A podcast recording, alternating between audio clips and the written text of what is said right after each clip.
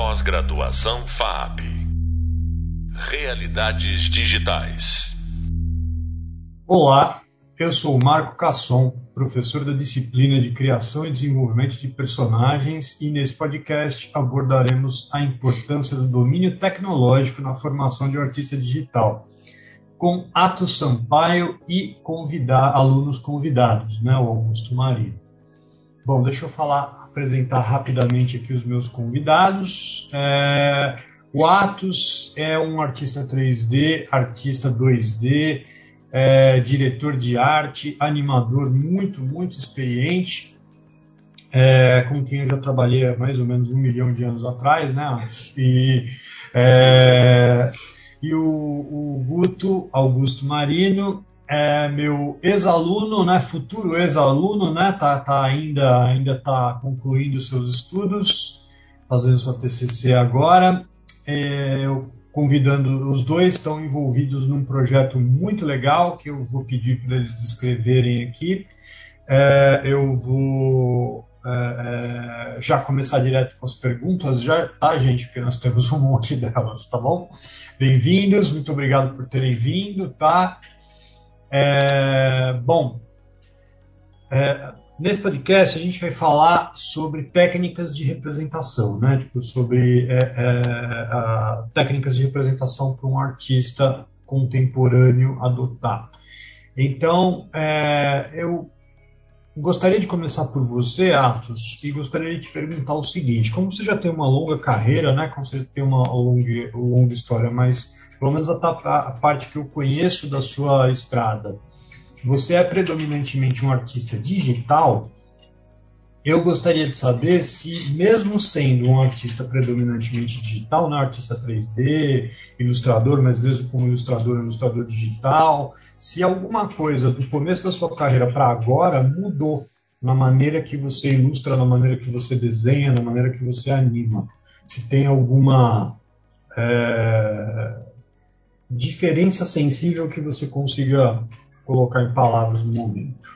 Antes de mais nada, eu comecei a, a trabalhar muito cedo, né? É, meu pai é ilustrador e designer e, e, eu praticamente aprendi, digamos, observando por osmose, observando ele trabalhar em casa, que ele trabalhava em casa, ele tinha um ateliê, um estúdio, uma, uma, um estúdio de design, uma editora em casa, então eu sempre vi ele trabalhando, ele, fotógrafos famosos, os caras que ele fez livro, né? É, enfim, é, fez capas, capas de discos e tal. Então eu comecei a, a, ilustrar na época assim, tipo, antes do computador, sabe? Assim, ah, antes, então sua, sua carreira é um pouquinho mais longa do que eu imaginava. É, eu comecei a trabalhar profissionalmente com ele é, com 13 anos de idade. Assim, ele começou a me passar alguns trabalhos que passavam para ele. Quando ele viu que eu dava conta de ilustração e logotipo e tal, ele passava para mim. E a partir daí comecei a trabalhar, assim, profissionalmente, né? Já sendo pago, fazendo é, logotipo para a Secretaria da Justiça do Estado da Bahia, etc, etc. É, enfim, trabalhando, né, é, para valer. E aí depois veio, né, claro, toda a é, 386, sabe, 486, toda aí a transição para digital, né. Eu me lembro bem do comecinho, assim, no... quer dizer, não vou me estender muito aqui, né, que o tempo é curto, mas claro, mas assim, tipo, peguei toda essa transição, né, de, de época que a gente ia mexer no, no Macintosh ou no Cytex, é, enfim, ninguém tem, nem tinha computador pessoal em casa e a gente ia mexer na gráfica. O pessoal da gráfica falava para mim: Ah, você desenha, desenha, então te desenhava no mouse, sabe? É, fazer pintura digital no mouse. É, e, e, enfim, mas assim, é, é, minha, minha base de desenho, os fundamentos de desenho, eu tenho aí no, no tradicional, né? De, de tinta nanquim, grafite, carvão, é, porque eu vi, aprendi vendo um artista tradicional trabalhar, que era meu pai. Ele tinha fazer muita coisa, quadro, ilustração posta em pastel, carvão, nanquim, é, bico de pena, assim, técnicas variadas. Né?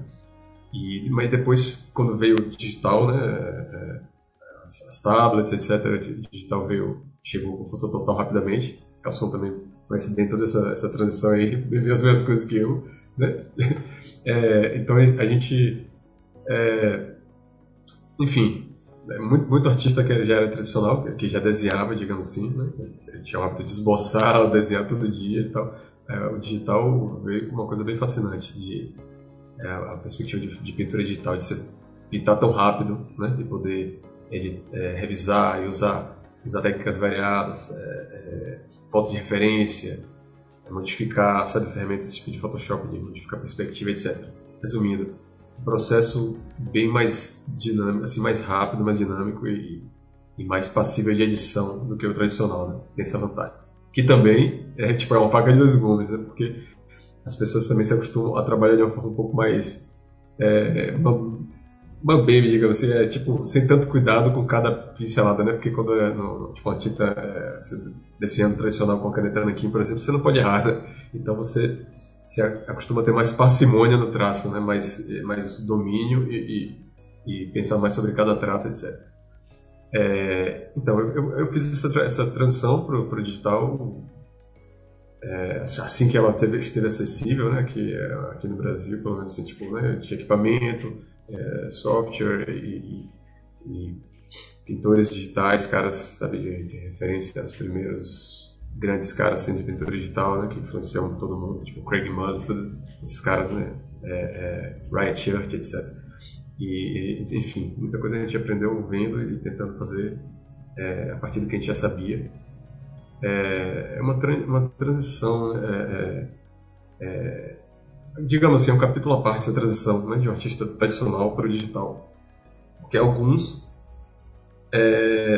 fazem muito bem essa transição, outros não fazem tanto por, por, é, porque a mídia digital ela tem especificidades muitas é, em relação a, a, ao tradicional. Há um certo apego também, né?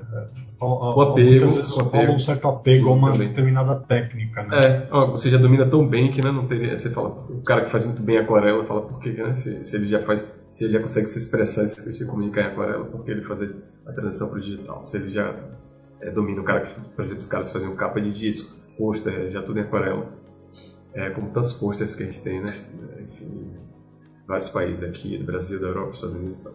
É, mas assim, tem uma questão, por exemplo, que é, é a, a mídia tradicional, ela é textura, digamos que ela é texturizada e, e suja, entre aspas, assim, perfeita, por, por natureza, né? pela natureza do suporte. Né? Porque, assim, a maior parte dos suportes tradicionais, tipo tela, né? tipo tela de tecido, né? você fazer uma pintura em óleo acrílico, a tela tem imperfeições, tem textura, sabe, o papel, o papel com a, com a gramatura alta, ele tem textura também. Então, a maior parte das mídias tradicionais, ela tem uma, uma imperfeição é, orgânica e que, assim, ironicamente, dá muito charme a ela, né? Dá muita, dá muita é, como eu diria assim, é, cada, cada coisa que você faz fica único, porque ele pegou a textura daquela, daquele suporte único, então ele, ele tem essa, essa, esse lado orgânico e único, né? A, a, o tradicional. E, algum, e, a, já para o digital, se você faz a transição e você não tenta simular isso, se você não, não atenta para tentar simular isso, alguns artistas, seu trabalho pode, digamos, é, perder esse caráter mais orgânico, ficar um pouco, digamos, mais artificial, digamos. É que acho que até muitos artistas tradicionais talvez não tenham sequer a, a consciência de onde vem o charme, talvez, né? Tipo, sim, e, sim. e aí quando se faz a transição para o digital fica um pouco difícil, porque aí no digital eu acho que o, o, a história é essa, se você quiser reproduzir aquele, aquele, aquela textura da tela, aquela imperfeição da argila, tal, você tem que intencionar conscientemente Exato. reproduzir isso, é uma etapa exatamente. do processo, né? Tipo, é, é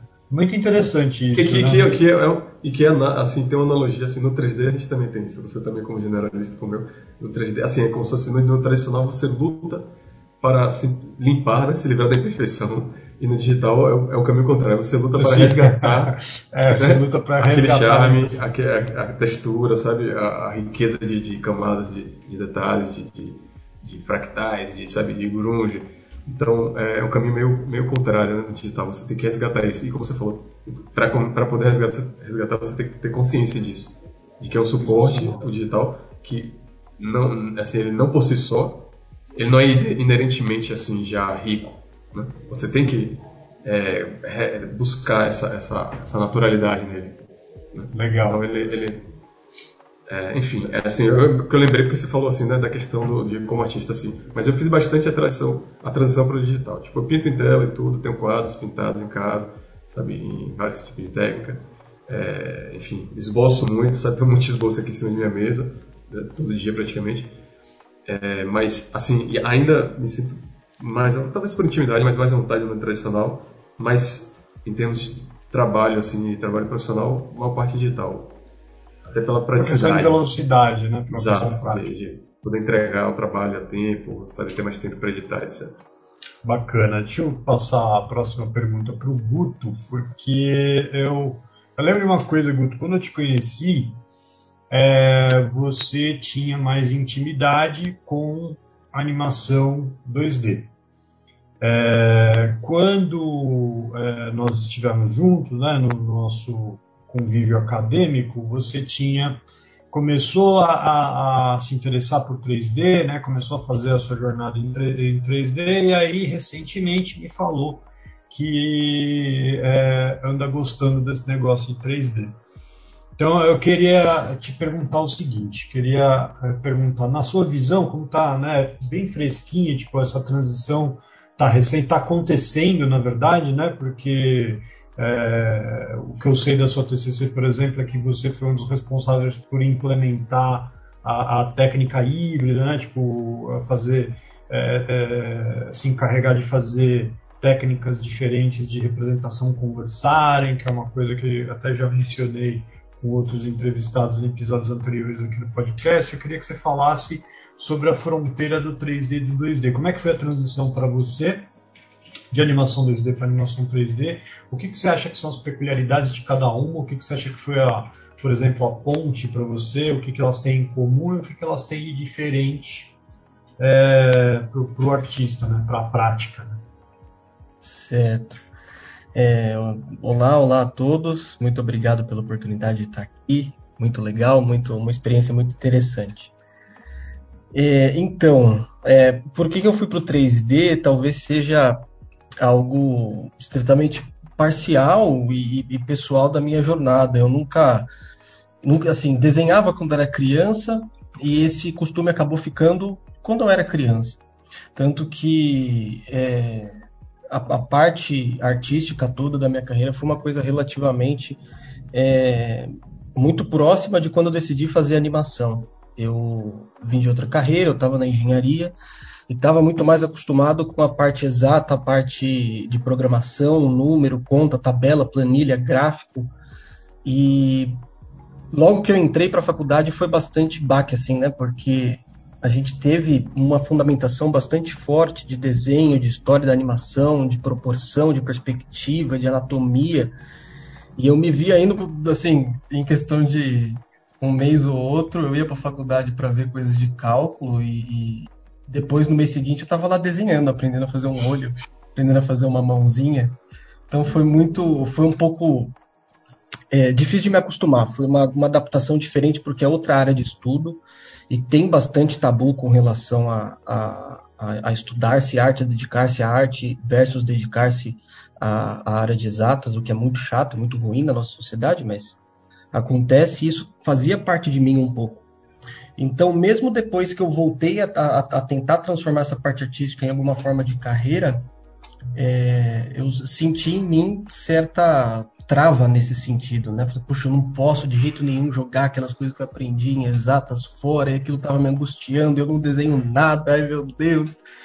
Tanto que a minha primeira animação 2D que eu fiz, que a gente apresentou lá pro professor, o Trola, você conhece o Trola? Foi entrevistado é, ele... aqui. Maravilhoso, incrível. Ele virou para mim e falou assim: Ah, legal, a animação funciona, só que o a perna do seu personagem dobra em lugares diferentes, em frames diferentes. e no 3D não tem isso, né? Se fez a perna, colocou o rig, ela para sempre vai dobrar ali no mesmo, no mesmo lugarzinho, né? E não então, necessariamente é o lugar certo, né? Exato, exato, exato, exatamente isso. Então, assim, a, minha decisão de 3D, eu acho que ela foi um pouco a ver com a minha história e, e um pouco de como eu me relaciono e quero usar as ferramentas para expressar a minha arte.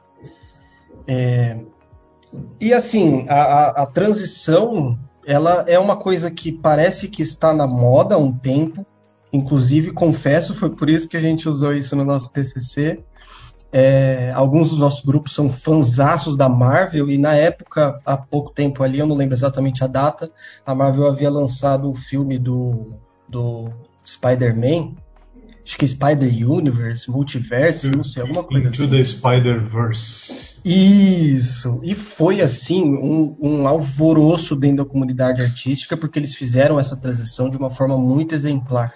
Mas ela não é novidade, né? O Roger Rabbit lá atrás já começava a brincar com esse tipo de, de, de mistura e fazia magicamente, né? Dá muito muito braço e muita, muito terreno fértil para que possa se criar muita coisa em cima.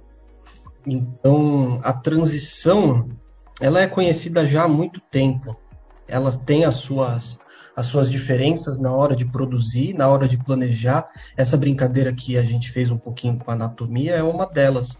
Né? Normalmente, dentro do 3D, a, a, anatomia do personagem, a forma como ele se mexe, tudo isso é pensado antes de colocar o personagem de fato para fazer o que ele tem que fazer, o objetivo que ele foi criado. Então, tem muito teste, muito mais planejamento anterior. É, eu sinto, na minha experiência, pode ser que ele esteja errado, né?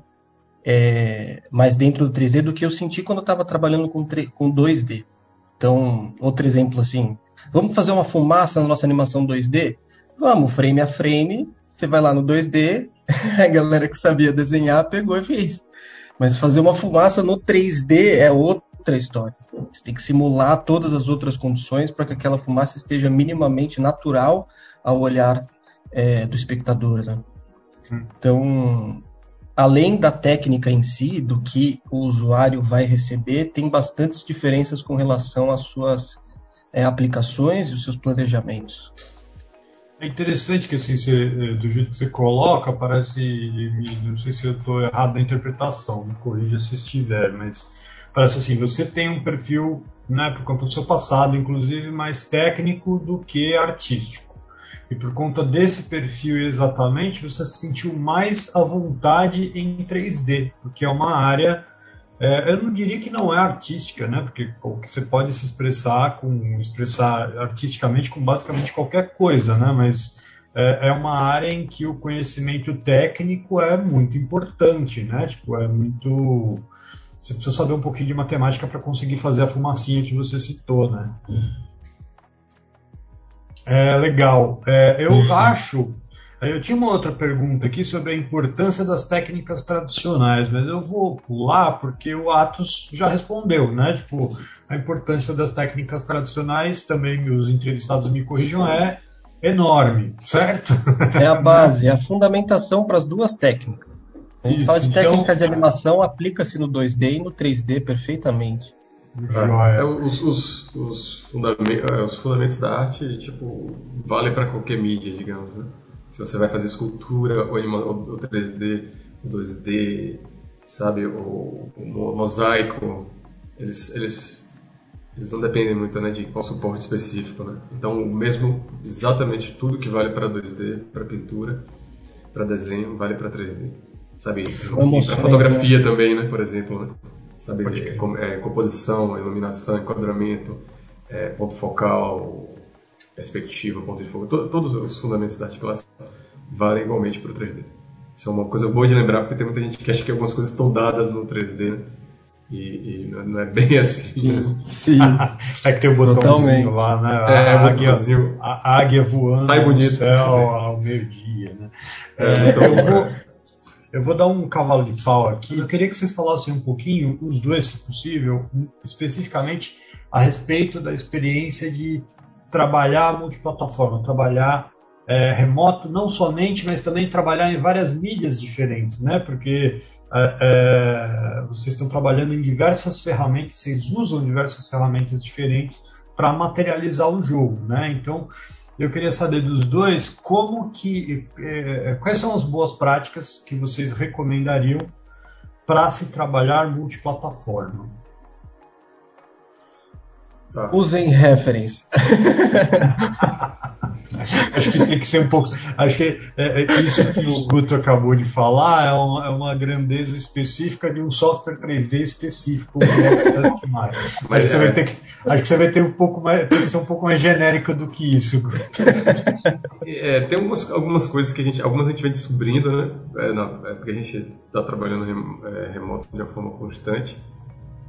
É, uma delas, por exemplo, seria é, meio óbvio até, mas tipo bastante diálogo, bastante comunicação e, e sabe assim, tipo, diferente de você estar tá trabalhando em louco, você é, não tem a pessoa ali sempre disponível ao lado, então às vezes você pode acabar se esquecendo de, de enfim, de, de comunicar coisas que você precisa, pendências. Então, tá, assim, comunicação é muito importante e, e estruturando a, essa comunicação, né? Estabelecendo práticas, sabe, é, específicas, assim, à, medida que você for vendo a necessidade de certas práticas, certas formas de, de trabalhar, certos fluxos de trabalho, você e, e, tipo isso adaptando né e, assim tipo tá aberto a, a, a, a descobrindo né uma nova forma de trabalhar digamos né?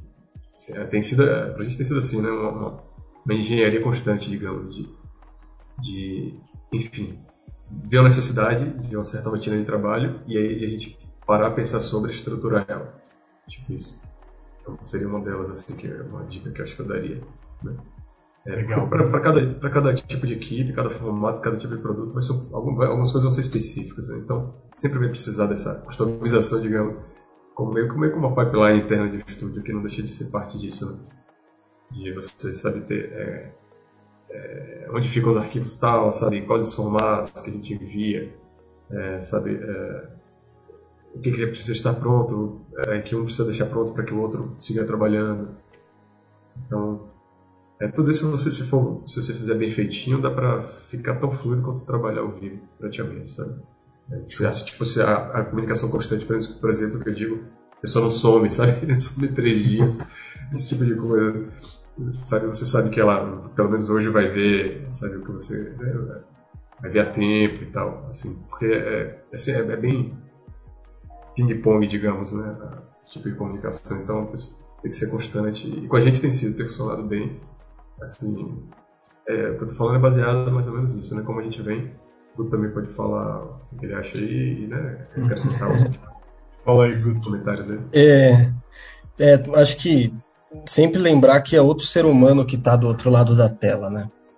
Então, cabe bastante a gente, assim, como acho que tudo que a gente faz no 3D, a gente se preparar, se conhecer bastante antes, planejar bastante antes, como que eu vou atender essa demanda, e, e assim, todo o suporte que você pode arranjar para si mesmo, para você conseguir se manter atendendo essas demandas, anotações, é, é, arquivo de texto, planilha, é, pode, é, como que chama? Post-it, o que for ajudar você aí nessa. Porque é diferente a relação de trabalho pessoal e na internet, né?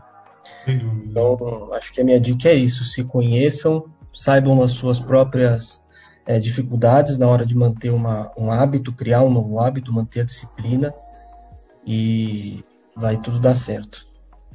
Maravilha, então acho que a gente pode encerrar este episódio. Você acabou de ouvir mais um podcast sobre criação de personagens, com eu, o professor Marco Aurélio Casson, e os nossos convidados, o Ato Sampaio e o Augusto Marinho. Sobre esse tema, eu convido você a saber mais no hub de leitura e nos livros da bibliografia. O próximo podcast irá falar como sobreviver num mundo multidisciplinar. Vejo vocês lá. Até breve.